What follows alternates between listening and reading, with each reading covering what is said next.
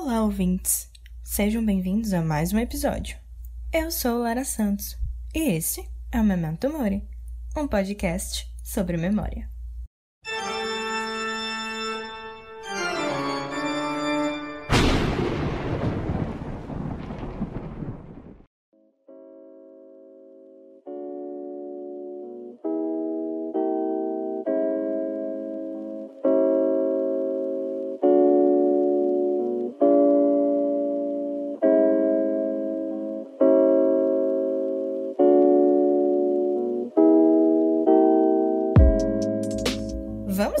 Passo nas nossas entrevistas? No episódio anterior, nós conversamos com duas alunas. Hoje, vamos conversar com dois professores. Para conhecer os dois lados da história, é de suma importância que vocês ouçam o episódio anterior, certo? Agora que você já ouviu o episódio com as meninas e já fez a pipoca, vamos lá. O isolamento social impôs o fechamento das escolas, o contato com os professores, que antes era dentro de uma sala de aula, lugar de criação, produção e aprendizado, agora acontece por uma tela de computador. Vimos que não está sendo fácil para os alunos. E para os professores? Vamos ouvir como tudo está acontecendo do outro lado da tela? Para esse bate-papo, nós convidamos dois professores. É com muito orgulho que eu apresento a vocês Arthur Santana e Júlio Nessim. Olá, Júlio! Eu sou o professor Júlio Nessim. Dentre tantas coisas que eu já fiz e faço, eu sou formado licenciado em educação artística, com habilitação em desenho, diretor de arte e criação como publicitário.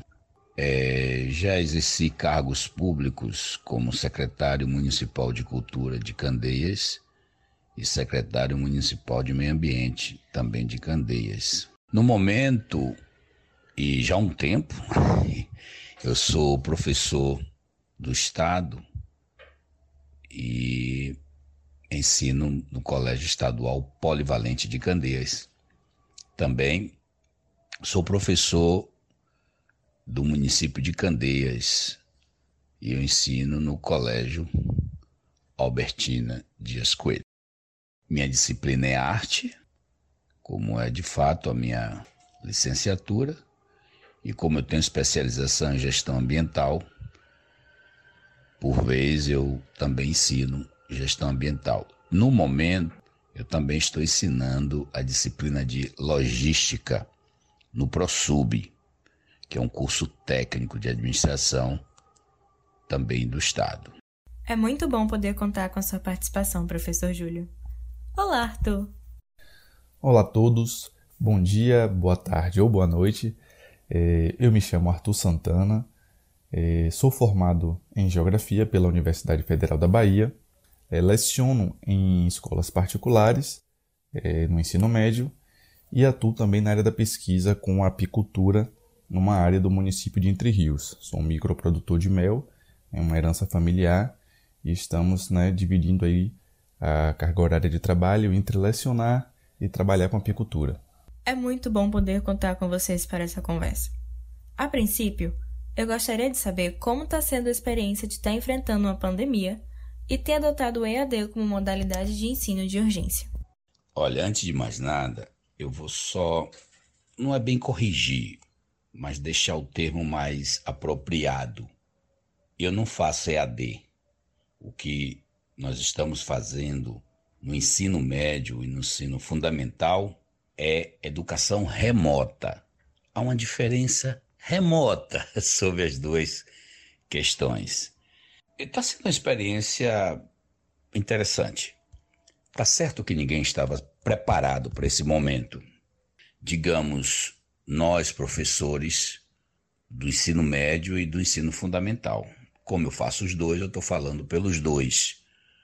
É por isso que eu estou dizendo que não é AD, porque no curso superior já estava existindo o ensino à distância. Mas o ensino à distância ele tem um direcionamento específico, coisa que o ensino remoto não. A experiência está sendo boa. Eu costumo dizer o seguinte: eu sinto muito com, é, com, esse, com a questão do, da pandemia o lado triste, o lado doloroso, que são as mortes, o sofrimento e a doença. No entanto, o que essa pandemia veio forçar a acontecer em vários setores das atividades humanas no mundo, entre eles a educação, que foi se utilizar das ferramentas das tecnologias, coisa que já deveria ter estar acontecendo muito antes. É por isso que eu estou falando, não apenas nos cursos superiores como é AD, mas eu já, já achava isto. Eu, inclusive, já utilizava algumas tecnologias para dar complemento às minhas aulas, não à distância, mas na própria escola eu utilizava já os vídeos que eu mesmo produzo de uma forma amadora, sim, mas eu já produzia os meus vídeos. Os meus projetos na escola, eu normalmente eu transformava, transformo em vídeos. E isso eu coloco no YouTube, não que eu seja um youtuber, mas eu utilizei e utilizo o YouTube como uma forma de arquivo para armazenar meu trabalho, meus trabalhos, meus vídeos. Então, resumindo a sua pergunta, a minha experiência em síntese está sendo boa, muito boa. Bom, eu acredito que a experiência de estar lidando na pandemia com a educação tem sido uma experiência bastante desafiadora, certo? Trabalhar essa modalidade AD com o ensino básico de uma maneira assim tão repentina foi algo que mexeu muito com as pessoas, algo que trouxe aí uma série de dúvidas, uma série de questões, porque ninguém estava preparado, né? Nem os alunos, nem os pais desses alunos, muito menos professores, coordenadores, diretores, ninguém de fato estava pronto para pensar é de fato uma modalidade EAD no ensino básico. No ensino superior, a gente já vê isso acontecendo, né? a gente já tem uma outra dinâmica e funciona, certo? Mas no ensino básico, você está tratando ali com alunos em formação, é, formação como cidadãos, não só na questão disciplinar, mas é, com tudo isso, a gente sentiu essa dificuldade, né? Sempre houve a discussão do ensino básico na né, modalidade EAD, mas essas questões, como a interação social com os alunos, certo? o desenvolvimento é, das relações sociais, é, ela sempre esteve presente ali nessa modalidade presencial, nesse momento né, do ensino básico. Então, sempre foi difícil tentar tratar é, o EAD é, no ensino básico. Mas aí, com a chegada da pandemia, tivemos que mudar assim de uma hora para outra. Então, lá para março, né, quando realmente o isolamento social começou a acontecer, né, decretado aí pelos líderes dos estados né, e prefeituras, então nós tivemos que correr aí com a educação de uma maneira muito rápida para tentar é, minimizar os impactos né, desse, dessa falta de aulas. Né? A gente ficaria um período sem aulas, como por exemplo na escola né, da rede pública, né? E os alunos ficaram sem aula por bastante tempo. Então, como na rede privada você tinha ali o fato dos pais pagando, né? Você tinha ali uma resposta da, por parte da instituição que tem que ser muito mais rápida. E aí, algumas demoraram um pouco mais, outras nem tanto, mas de maneira geral, eh, as escolas elas adotaram a modalidade AD, então tivemos aquelas discussões com as várias plataformas a serem trabalhadas, e aí tinha Meet, tinha o Zoom, tinha o Skype, e até os alunos entraram nessa onda de dar sugestões né, de aplicativos, mas é, fora essa questão, foi algo assim muito novo, foi algo muito inesperado. A gente sentiu uma dificuldade né, por parte do, do grupo dos professores. É, primeiro, alguns não tinham tanto contato com esse tipo de tecnologia, e outros já tinham facilidade, mas mesmo para aqueles que já tinham, é, a dificuldade maior era justamente você é, conseguir com que a aprendizagem ela chegasse aos alunos, porque você não tinha ali como estar tá controlando né, os alunos. É, por exemplo, numa sala de aula, quando a conversa né, se instaurava na sala, você tinha como pedir para prestarem atenção, pedirem para não ficarem quietos, até estimular é, com atividades lúdicas para que eles ficassem engajados na sua aula. Mas na modalidade EAD é mais difícil. Então o aluno está na sua casa, se tiver um pai ou um parente para fazer com que ele fique ali realmente inteirado com a aula, é uma coisa, mas se não tiver, o professor ele não pode fazer muita coisa, certo? Então, a dificuldade foi justamente em fazer com que essa aprendizagem ela de fato fosse eficaz, fosse eficiente para esse alunado, né? Porque temos alunados aí de diversos tipos, é, de diversos níveis de interação com o professor, aqueles mais tímidos, aqueles mais próximos, aqueles que perguntam mais, aqueles que não perguntam.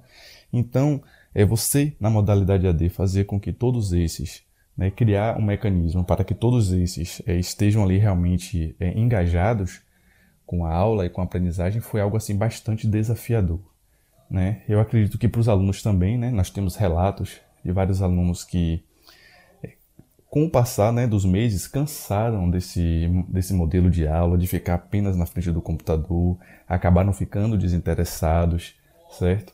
Então, tudo isso aí é um reflexo é, dessa mudança muito repentina no modelo de ensino, que não foi algo planejado, né, teve que acontecer dessa forma, e para mim realmente tem sido né, a palavra que define esse momento para a educação em especial é desafiador. Essa pandemia escancarou a desigualdade no acesso à internet. Como vocês lidam com isso? Conhecem algum aluno que enfrente essa situação? Esses alunos recebem algum tipo de atividade impressa ou alguma coisa nesse sentido? É verdade. É, existe um percentual de alunos sem condições de acompanhar o ensino à distância por falta da internet.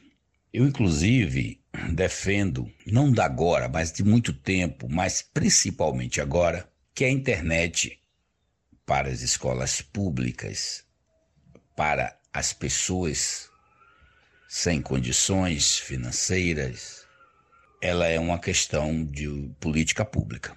E logo de início, eu já defendia e defendo até agora que os gestores públicos, o poder público já deveria disponibilizar essa internet gratuita para quem não tem condições. No caso da nossa escola, do Polivalente, que é a escola do Estado, Colégio Estadual Polivalente de Candeias, e como nós iniciamos quase que de imediato o nosso trabalho remoto, nós pensamos no que fazer com, essa, com esses alunos que não tem condições é, de ter internet. Então, no primeiro momento, nós pensamos em fazer o que nós, o que está sendo chamado de educação híbrida, de alguns alunos que na verdade não são muitos, é um percentual até razoavelmente pequeno, poder ir até a escola com toda a segurança de saúde para utilizar da internet da escola que existia. Digo existia porque foi retirada pelo Estado. Quase que de imediato. Eu não entendi muito bem, não entendo até agora, mas era uma das ideias. Eu digo até minha, eu não vou colocar isso no coletivo, não. Eu digo minha porque apesar de ser professor, não tenho cargo nenhum na escola, eu quase que me apropriei né, de, de resolver essas questões, organizando a escola virtual, se, me utilizando inclusive de, de algo que o próprio Estado disponibilizou para todos os professores do Estado, para todas as unidades escolares, que é o G Suite, ou seja, todas as ferramentas do G Suite, entre elas o, é, o Google Meet e o Google Classroom. E dentro desse projeto que existia na própria Secretaria de Educação, nós tínhamos uma internet, de certa forma, com uma boa potência para uh, absorver alguns alunos. Então, a, a minha ideia, e eu coloquei isso para o diretor e ele achou legal, mas de imediato ele disse: Júlio, não vai ser possível porque a internet foi retirada. Era para poder atender esse percentual mínimo, que eu até digo mínimo, desses alunos que não têm condições de acompanhar o ensino à distância por não ter por não ter internet. Aí veio a, a outra opção, que foram as apostilas, e nós estamos fazendo isso. Os alunos que não nos acompanham através do ensino remoto, eles estão sendo acompanhados, eles recebem as apostilas com o mesmo conteúdo, na mesma densidade.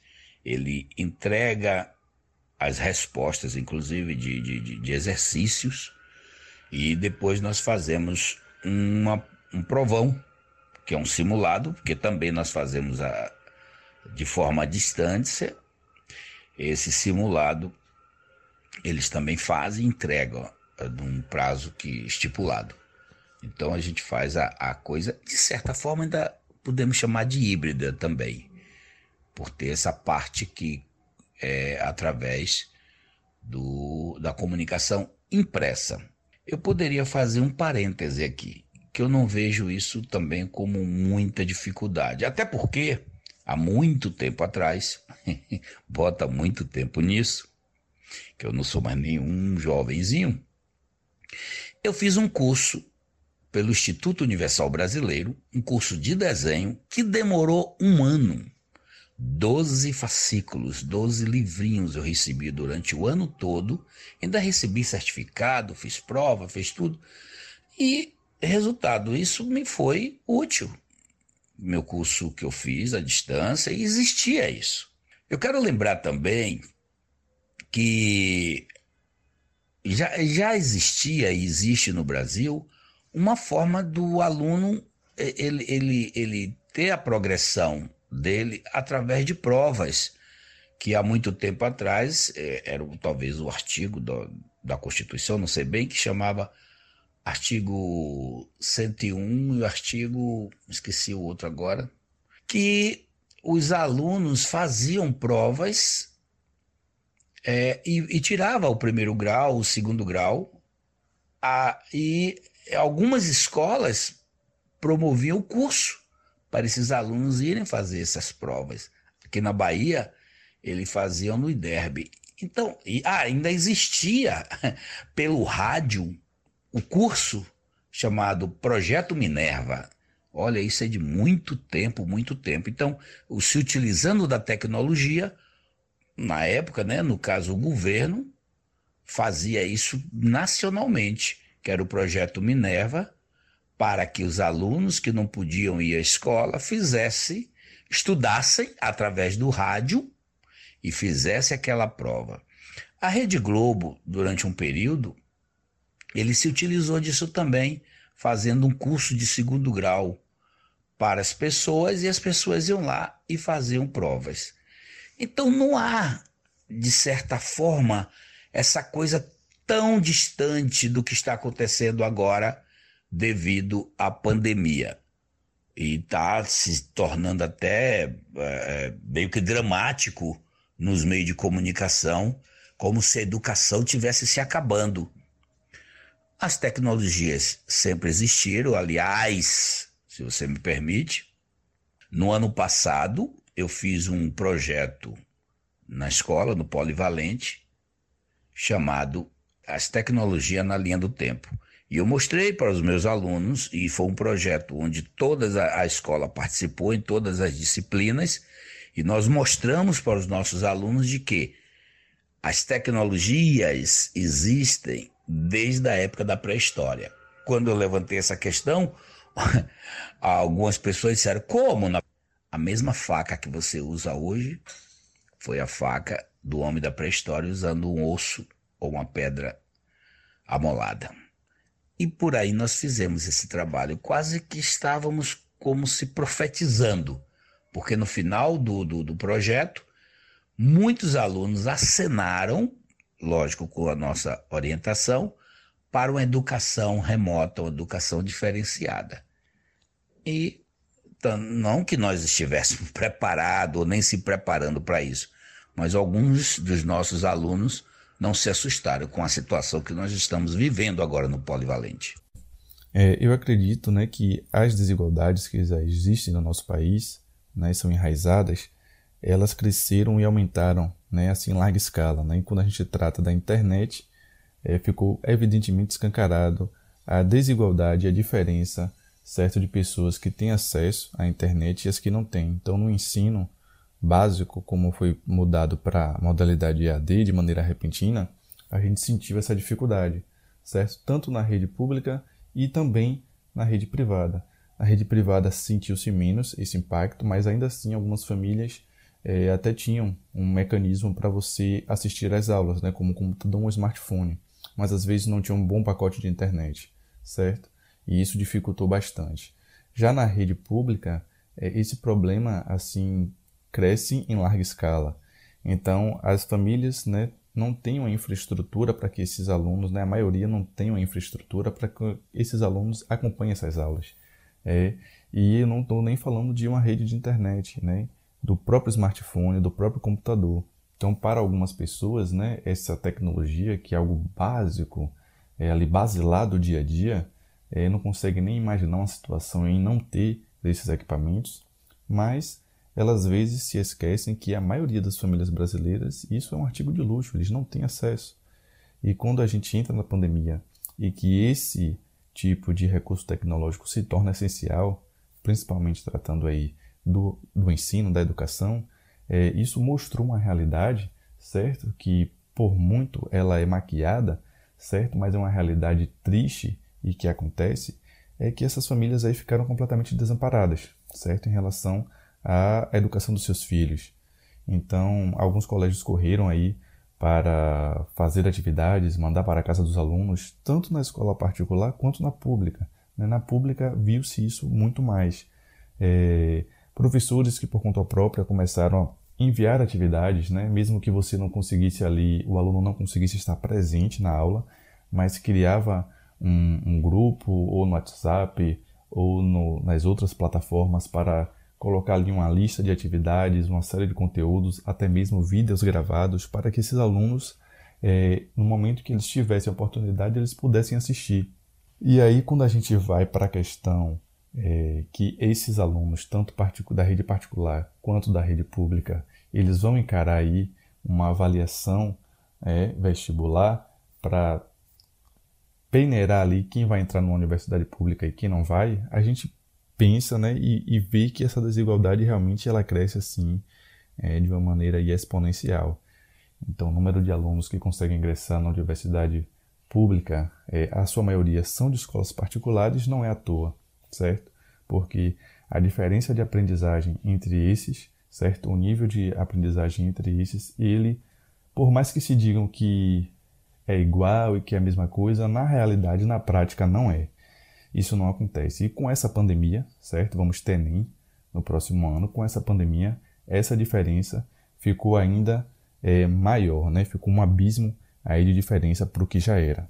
Aproveitando que estamos falando sobre isso, o Kids Online Brasil 2019 fez uma pesquisa e constatou que cerca de 4,8 milhões de crianças e adolescentes brasileiros entre 9 e 17 anos não têm acesso à internet em casa cerca de 58% dos jovens acessam a internet exclusivamente pelo celular, o que pode dificultar a execução das tarefas relacionadas às aulas remotas emergenciais durante a pandemia. A Escola Politécnica de Saúde Joaquim Vinâncio, da Fiocruz, lançou um manual sobre biossegurança para a reabertura das escolas no contexto da Covid-19, que tem como proposta disponibilizar informações facilmente acessíveis para as escolas públicas destacando a comunidade sobre os mecanismos de transmissões da Covid-19. Dentre elas estão destinação da área de isolamento para os casos suspeitos, disponibilização de equipe de trabalho para acompanhamento pedagógico e retaguarda psicossocial para a comida escolar, promover debates e estratégias de divulgação online sobre biossegurança, saúde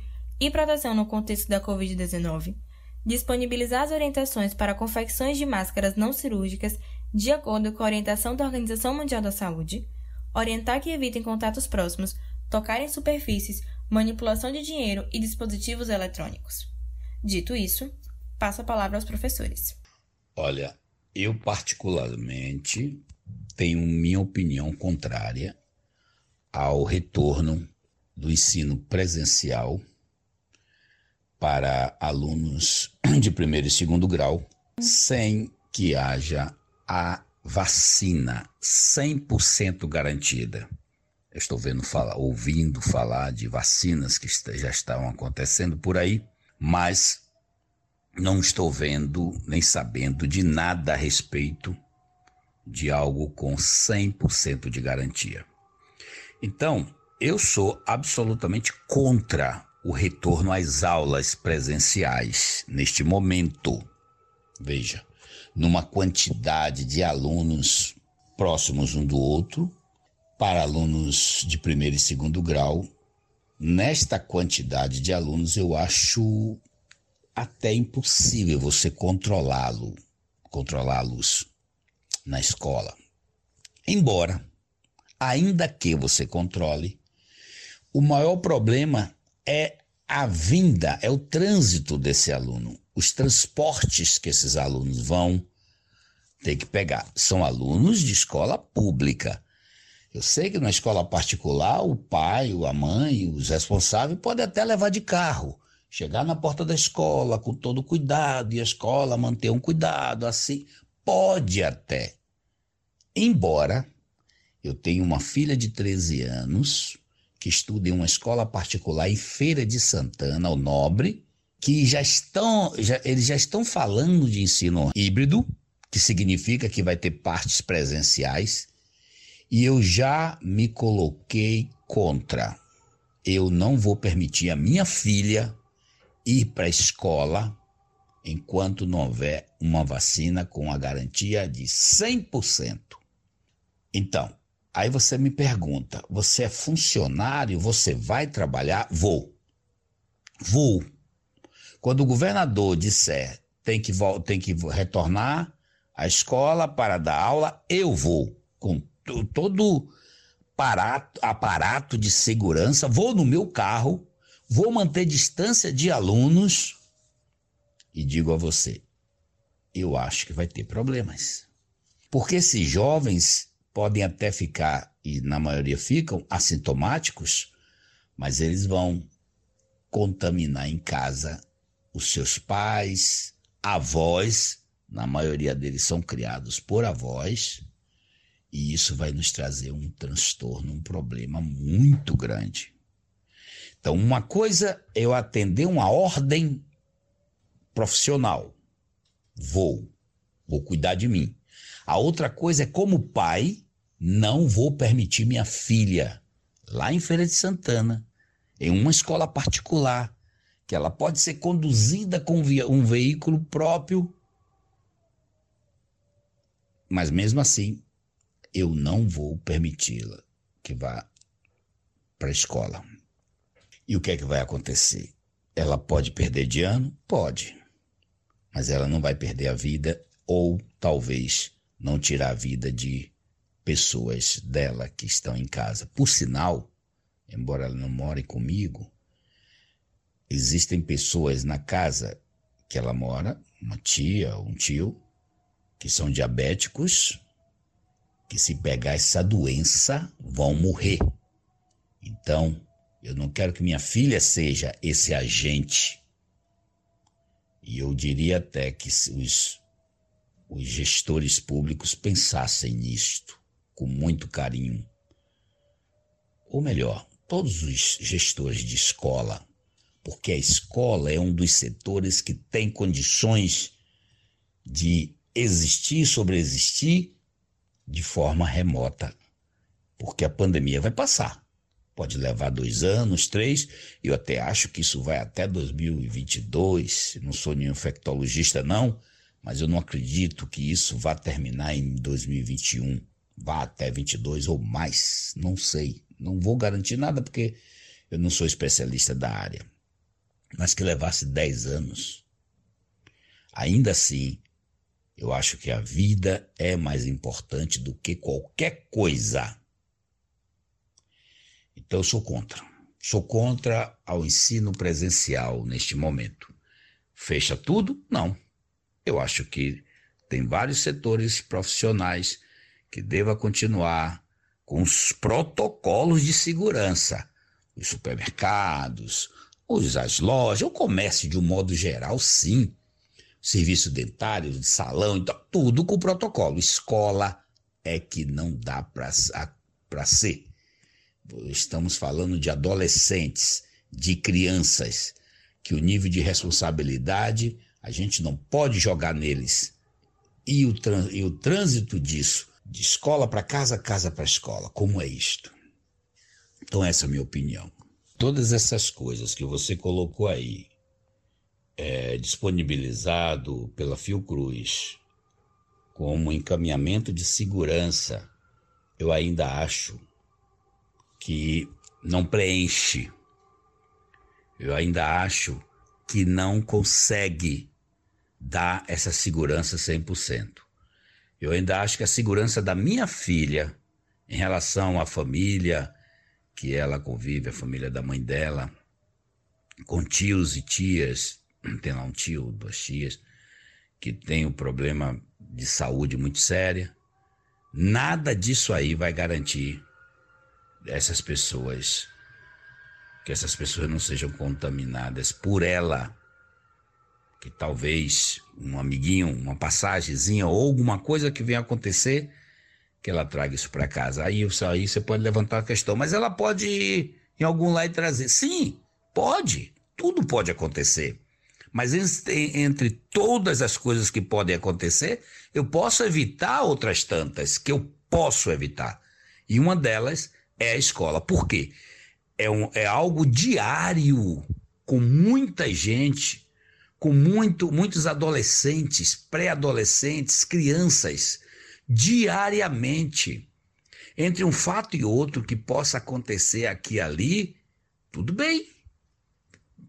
Vacilou perdeu algum momento ali um cuidado, mas algo que o aluno vai estar de segunda a sexta-feira, em horários específicos, fazendo isso para quê? Quando ele pode estudar à distância. Minha filha está estudando à distância. Detalhe: a escola dela é uma escola muito boa, por sinal, carinha, me custa um pouco o dinheiro para pagar, essa escola, ela é só um detalhe. Ela passou a usar o sistema, passou a funcionar de forma remota. Depois, algumas semanas depois daqui, eu já estava fazendo na escola pública, que é que eu ensino. Eu até fiz um pequeno vídeo e mostrei isso para os meus colegas do, do Polivalente.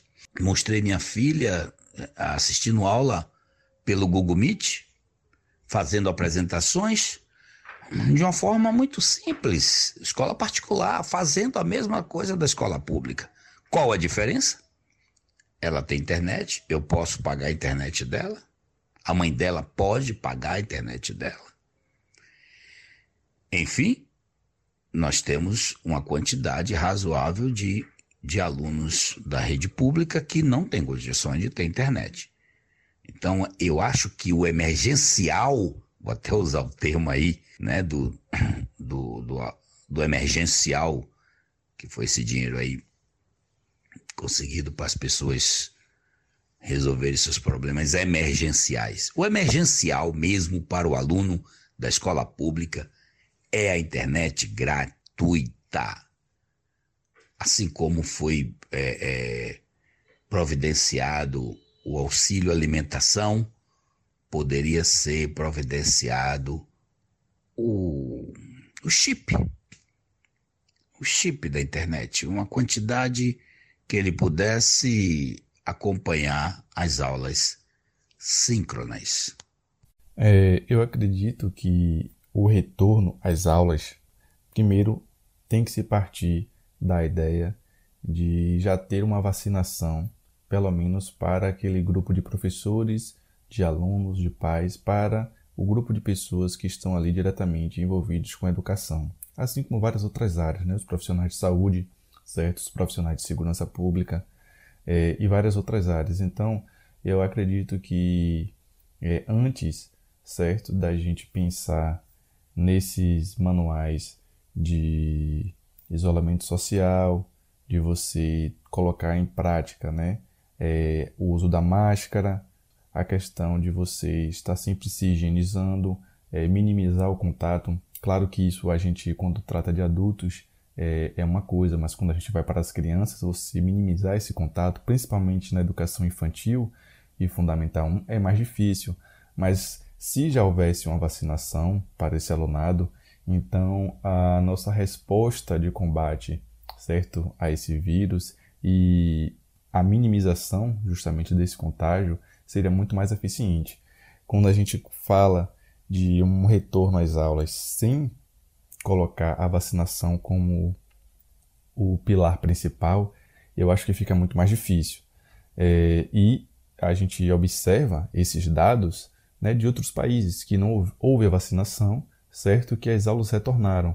Então você tem aí Alemanha, você tem aí Londres, em que as aulas retornaram, países também é, aqui das Américas, né, como Canadá e Estados Unidos, e que voltaram a ser fechadas, porque mesmo eles com toda a infraestrutura, certo? E com todo o treinamento, é, não conseguiu conter que o contágio se espalhasse. Então eu acredito que isso, esse manual da Escola Politécnica né, de Saúde de Joaquim Venâncio, ele é muito importante, mas eu acredito que primeiramente a gente deve tratar é, de uma vacinação. E aí a gente, com a vacinação, a gente passa a colocar em prática certo?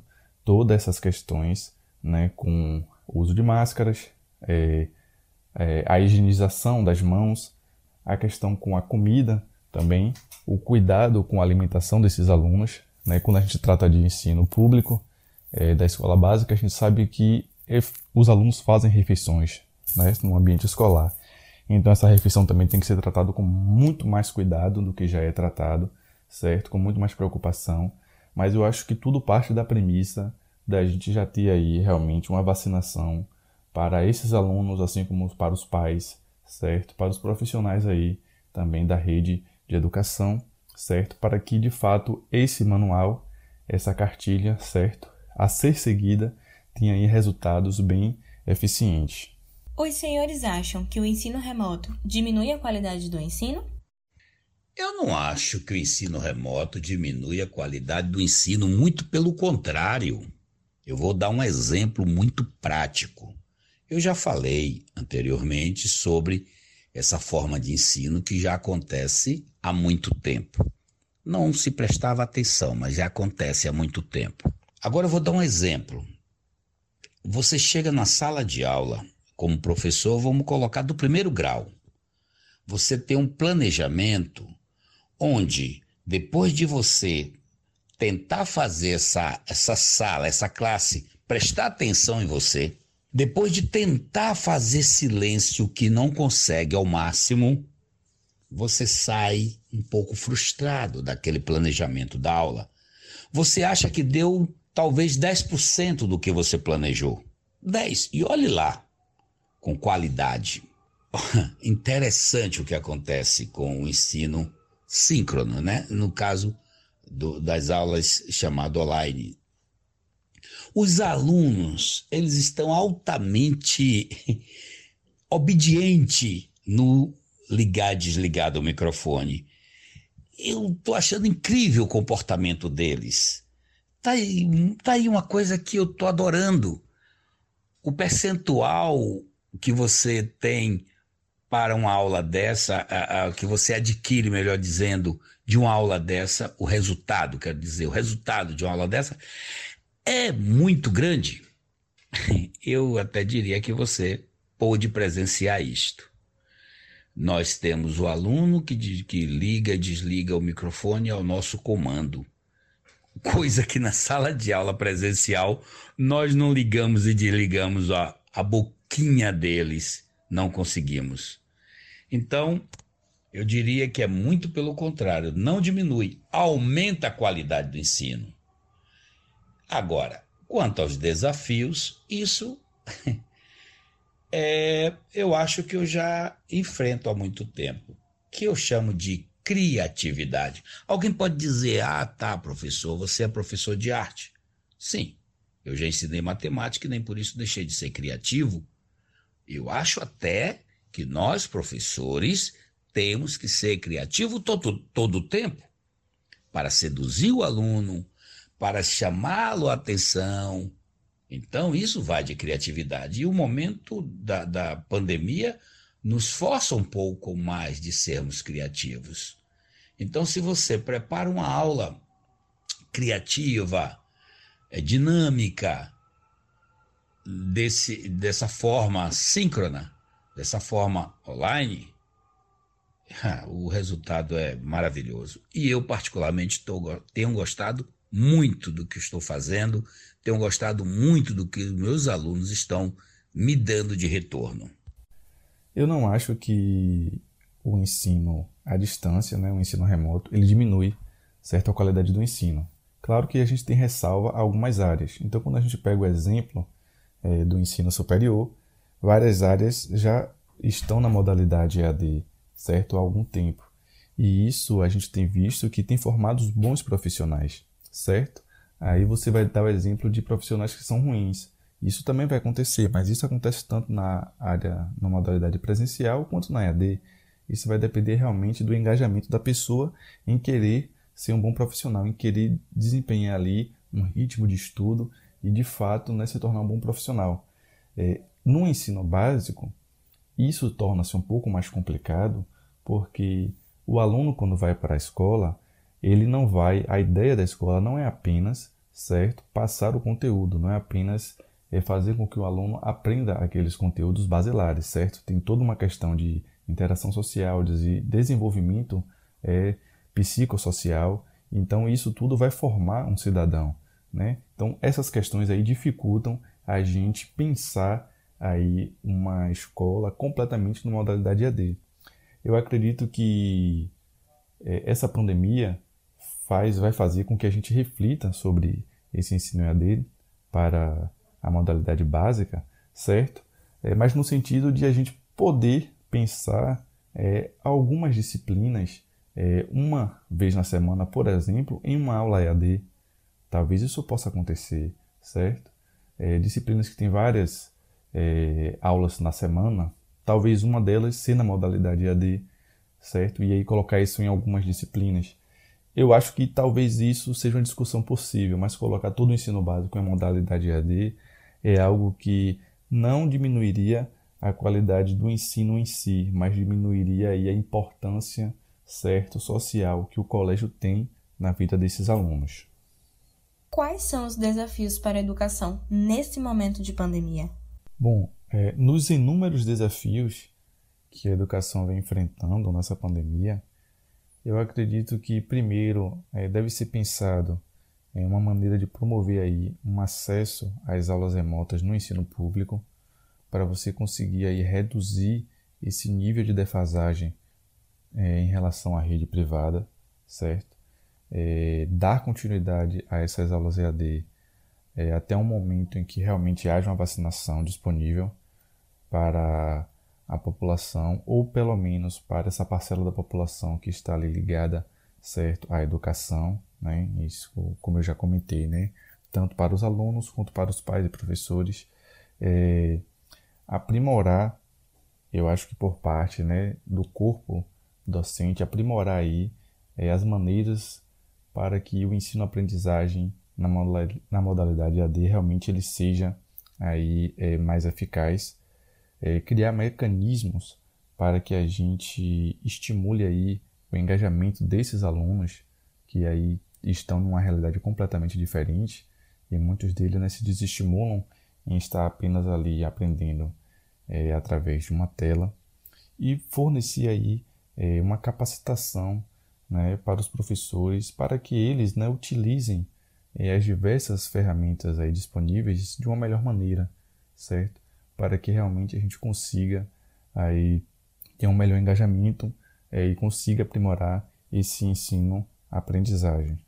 Qual a perspectiva de vocês para a educação pós-pandemia? Eu acho que pós-pandemia, a escola não será a mesma. Se nós estivermos realmente aproveitando esse momento nas nossas instituições, como eu estou fazendo, com minhas aulas síncronas e assíncronas, e principalmente nessas aulas síncronas onde meus alunos estão em casa, onde os meus convidados para as minhas aulas estão em casa ou estão em algum lugar, mas estamos todos naquele momento num espaço de escola. E eu percebo que o percentual do, do aprendizado daquilo que eu planejei é muito grande, eu, eu diria quase 100%, diferente da, do, daquilo que eu planejo para uma sala de aula presencial. Porque quando a gente entra na sala de aula, e muitas vezes a gente fica pedindo assim a atenção para aquele, para aquele conteúdo. E principalmente para a turma do Fundamental 1. Você perde muito tempo pedindo para o garoto prestar atenção. Pelo menos comigo está acontecendo um fato muito legal. Quando a gente, quando eu estou em aula com meus alunos é, e eles estão tudo com os microfones fechados. Ai, se eu pudesse ter isso na minha sala presencial, de poder desligar as boquinhas deles. E como eles estão obedientes nesse sentido? Eles ficam com os microfones fechados, abrem só quando precisa, quando precisam falar alguma coisa e depois fecham. Que obediência maravilhosa! Então, como eu posso ali, né, eu digo quase 100%, porque alguns podem até desligar ali a câmera, o microfonezinho e ficar fazendo outra coisa. Isso eu sei. Mas aqueles que estão no momento que a gente sente a participação, a troca, o resultado é muito grande. Aí a gente pensa em como é que vai ser quando voltar o presencial. Eu acho que a gente tem que aproveitar e fazer uma educação de forma híbrida. Aí sim eu acho que o híbrido tem que funcionar. Ou seja, temos que continuar com essa forma de comunicação com o aluno e a escola física presencial, ela deve ser utilizada só e exclusivamente para os projetos, para aquelas coisas dinâmicas que faz com que o aluno tenha prazer. Quando você diz assim, hoje tal dia vai ser feira de ciência, feira das nações, é, Olimpíada, gincana, uma apresentação de teatro, show, festa, a escola fica dinâmica, fica viva, fica num burbulho. E muitas coisas são aprendidas com essas ações, de forma coletiva. Sem as séries determinadas, A e B, todos trabalham com tudo e todos gostam, professores, alunos. Aquela dinâmica que não precisa dizer silêncio, menino onde você aprende dentro exatamente do barulho, daquela coisa que parece que está uh, eh, eh, confusa, mas está muito claro. Eh, são muitas coisas que acontecem ali.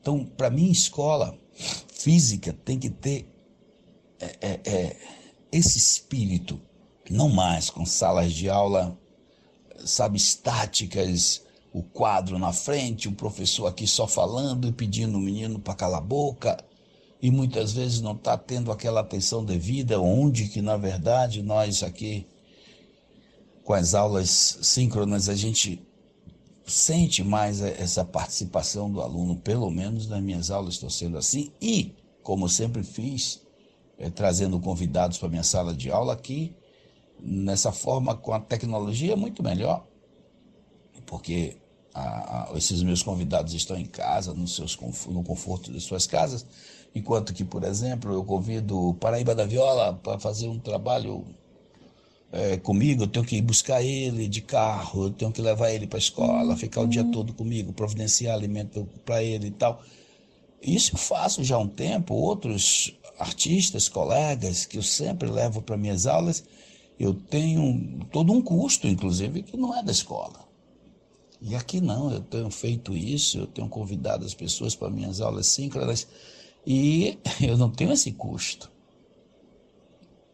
Então, essa, essa ação, quando tiver de ser na minha escola é, física, quando eu tiver de ir para lá para ver meus alunos, que eu já vinha fazendo isso, eu acho que vai ser mais uma constante. Então eu, eu acredito que devemos aproveitar, inclusive, este momento, principalmente a escola pública, para nos aparelharmos tecnologicamente. E eu continuo defendendo de que a internet é, deve ser vista como uma política pública, da mesma forma que é feita com a, com a alimentação do aluno.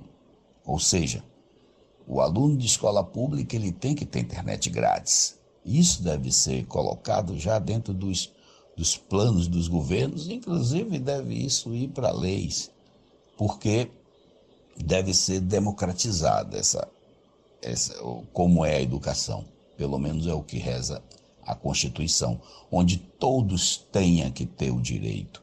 E para que ter, ter o direito, tem que ter a ferramenta, que é é a internet, que são as tecnologias, que são os aparelhos. Então, os governantes eles têm que pensar nesse sentido. E a educação vai partir daí essa forma diferenciada pós pandemia.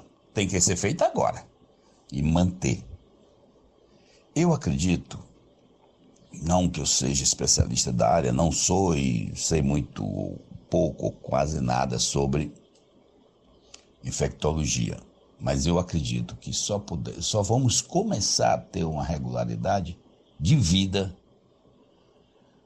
lá para os anos 2022. Eu ainda acredito que em 2021 a gente vai ter que se utilizar dessa, dessa forma de trabalhar, principalmente com a educação, de forma distante. Mesmo que, que comece a sair agora essa essa vacina, eu não acredito que venha com 100%. E vai ser gradual. Então, para voltar de forma normal, eu acredito que a partir de 22. E queira Deus que eu esteja certo, porque meu pensamento às vezes dizem, será que realmente será 22? Então temos que aproveitar o ano de 2021 eu digo temos, eh, principalmente os governantes, para pensar nesse momento, é, é, aproveitar esse momento de 2021 para recuperar 20, 2020, porque os nossos gestores eles ficaram sem saber o que fazer. Lógico, ninguém estava esperando isso, ninguém estava preparado para isso, mas teriam que aproveitar o, o, o bonde andando de uma forma mais é, mais rápida, digamos, mas eles estão muito lentos para tomar as decisões. Eles ficam achando que alguém vai apertar um botãozinho e o mundo vai voltar a ser normal da noite para o dia. Não vai. Então, as ações de gestão pública deveriam se preocupar imediatamente com, com essa escola tecnológica, com essa escola é, é, à distância, com essa escola remota. É isso que eu acho, que a educação em si terá uma mudança grande. Agora, se nós, profissionais da área de educação, aproveitarmos o momento que está acontecendo, para depois não cair no mesmismo. Depois está tudo bem, volta tudo ao normal, vamos para a sala de aula e acabou. Não, vamos aproveitar essa experiência. Vamos aproveitar esse, esse, esse aparelhamento do, do, da instituição, que eu sei que vai ter que ter, vamos aproveitar ela, não vamos jogar fora. Ah, tá todo mundo vacinado, não precisa mais de tecnologia. Não, aí é que precisa, porque agora a gente vai fazer de uma forma mais organizada e não de forma, é, dessa forma forçada. Muitos professores realmente não tinham nenhuma habilidade com, com com a tecnologia e tiveram que aprender, estão tendo que aprender. Então, daí, pós-pandemia, depois de ter aprendido, tem que usar. É isso que eu acho. Eu não sei se eu fui muito prolixo, eu não sei se eu fui muito longo, mas eu acho que pós-pandemia a educação não vai ser mais a mesma. Como eu acho até que poderia já ter, já ter mudado E algumas instituições, principalmente as particulares, já mudaram, mas ainda está muito lento onde eu atuo, que é na escola pública. Está muito lento. Eu estou fazendo algumas coisas por conta própria, contando com a colaboração de outros colegas que também, que também estão pensando igual a mim, para poder não deixar o aluno à toa, como realmente as instituições públicas estão deixando nós do sistema da educação realmente muito solto, muito à toa, sem uma definição do que deve ser feito. Então, quando eu digo eu estou fazendo, eu levo isso para o, o, singular, levo isso para o pessoal, mas esse eu estou é um estamos. Temos realmente muitos colegas e que nós estamos compartilhando com essa experiência. Está sendo muito bom até. Lógico que a pandemia, que o coronavírus é uma coisa ruim, sofrimento, morte. Mas o que esse fenômeno nos fez com o mundo foi realmente é, impressionante. É, eu espero que no momento pós-pandemia, certo, para a educação, é que as lideranças políticas, primeiramente, elas repensem sobre a importância do ensino básico para o desenvolvimento, certo, da sociedade como um todo. É, vivemos em um país tão desigual, um país é, marcado aí é, por violência, certo? Uma, um país marcado por é, uma distribuição de renda desigual, é, um país em que a gente é, não tem aí, né, muitos jovens não têm uma perspectiva de futuro, e quando a gente para para analisar que nós né, estamos em um país rico, né, um país cheio de recursos naturais, não só para nós, mas para todo mundo, e a gente deixa muitas vezes é, toda essa riqueza aí de lado, certo? É, nas mãos é, de pessoas que não estão aí realmente interessadas em fazer com que é, a população de fato ela se desenvolva como um todo, né? Não desenvolver apenas uma parcela da população, mas desenvolvê-la como um todo. Então, é, nós já vimos né, é, que outros países, né, como a gente pega os países né, da, do continente asiático, é, como a própria China, o próprio Japão, é, que conseguiram aí realmente ter bons resultados ao longo de décadas, é claro, investindo em educação básica de qualidade, certo?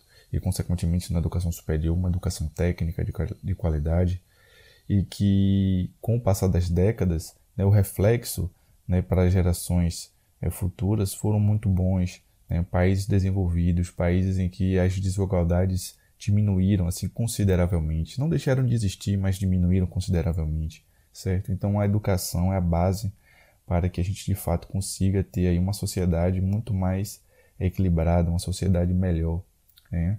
uma sociedade com muito mais segurança. Então eu espero que realmente isso seja uma pauta é, que de fato seja uma prioridade, certo? E que as pessoas também é, contribuam. Né? Não adianta apenas cobrar das lideranças políticas quando nós não temos essa consciência e essa percepção da realidade. Então eu acredito e espero que com tudo isso que nós estamos vivendo, certo, a gente possa tirar grandes aprendizados e que de fato a educação passe a ser uma prioridade nesse país. Ok, Lara. Antes de mais nada, quem agradece sou eu por essa oportunidade de estar falando para você e para as pessoas que vão estar nos ouvindo de que o fenômeno pandêmico do mundo é triste, é doloroso, mas ao mesmo tempo nos faz refletir sobre a vida, refletir sobre o outro, porque ter cuidado consigo é também ter cuidado com o outro. Como educador, como professor, eu me coloco numa situação de cuidador de pessoas, de meus alunos, como todos fossem meus filhos. Por isso que eu coloquei o exemplo da minha filha. Na verdade, eu não quero, ou talvez não queria, que meus alunos viessem para a escola nesse momento incerto, sem uma vacina com 100% de garantia. Mas eu não posso fazer nada por eles se os gestores determinarem isso. Posso fazer por minha filha. Ela não vai para a escola presencial. Mas enfim, só para dar um reforço sobre isso que eu acho importante. Para você, Lara, eu tinha convidado você para assistir uma aula minha, embora nem soubesse o que você ia me perguntar, mas para que você vivenciasse um pouco da minha prática, do meu dia a dia, das minhas aulas neste momento de pandemia. E para você, eu agradeço mais uma vez esse momento, essa oportunidade de estar falando sobre o meu trabalho, mas talvez eu esteja falando sobre o trabalho de muitos outros professores. Eu sei que alguns, talvez muitos professores, estejam com muita dificuldade de lidar com isto por conta da tecnologia, que talvez não tivesse com habilidades para tal. Mas eu digo para meus colegas, para os meus, meus colegas professores, de que não existe esse, esse susto, que não existe o que eu chamo de bicho de sete cabeças. É só ligar o computador e dar aula, mais nada. Eu estou vendo muitas aulas, muitos cursos. Não precisa. Ligue o seu computador na sua plataforma, convide seus alunos e dê sua aula como se estivesse na sua sala de aula. Se for necessário, coloque um quadro de giz atrás de você. Explique para ele da mesma forma que você está na sala de aula, com uma diferença: é no conforto da sua casa, é no conforto da casa dele. A diferença é grande e boa. Alguém pode dizer: ah, mas nós não estamos próximos. E eu diria: para que essa proximidade física se há um risco de um contaminar o outro? Então, deixa como está. É, eu gostaria de agradecer pelo convite, certo, de Lara, para participar aqui do podcast Momento More. Gostaria de parabenizar a todos os envolvidos por essa iniciativa bastante interessante, a gente poder trazer aí nossas vivências em meio a essa pandemia, certo? Eu acredito que tenha pessoas aí de várias áreas e isso vai legal a gente trazer essas experiências, certo? Compartilhar, poder promover aí esse debate, essa discussão. É muito bom. Espero poder participar de próximos que irão surgir e dizer a vocês, né, meus parabéns. Muito obrigado pelo convite e que a gente possa aí continuar com essa iniciativa, né, que vocês possam continuar com essa iniciativa e trazer né, vários outros temas para a gente poder realmente aí é, continuar com esse bate-papo bem interessante. Como é bom perceber as diferenças. Eu agradeço muito a participação dos professores. O tempo que vocês separaram para relatar como está sendo essa experiência na visão de vocês, docentes. Eu espero que essa pandemia acabe o quanto antes. As salas estão vazias, né? Acredito que estão esperando vocês, viu? Ou melhor, esperando a pandemia acabar. Até lá, todo mundo em casa. Se precisarem sair, usem máscara. Infelizmente é chegada a hora de dar tchau. A você, ouvinte, nosso muito obrigada por nos acompanhar até aqui. Se gostou, compartilhe em suas redes sociais, apertem o play nos nossos episódios pela plataforma mais confortável para você e acesse o Memorial do Isolamento, viu? Nosso conteúdo é muito legal e o melhor de tudo, é de confiança. Os links estão todos na descrição. Obrigada e até a próxima!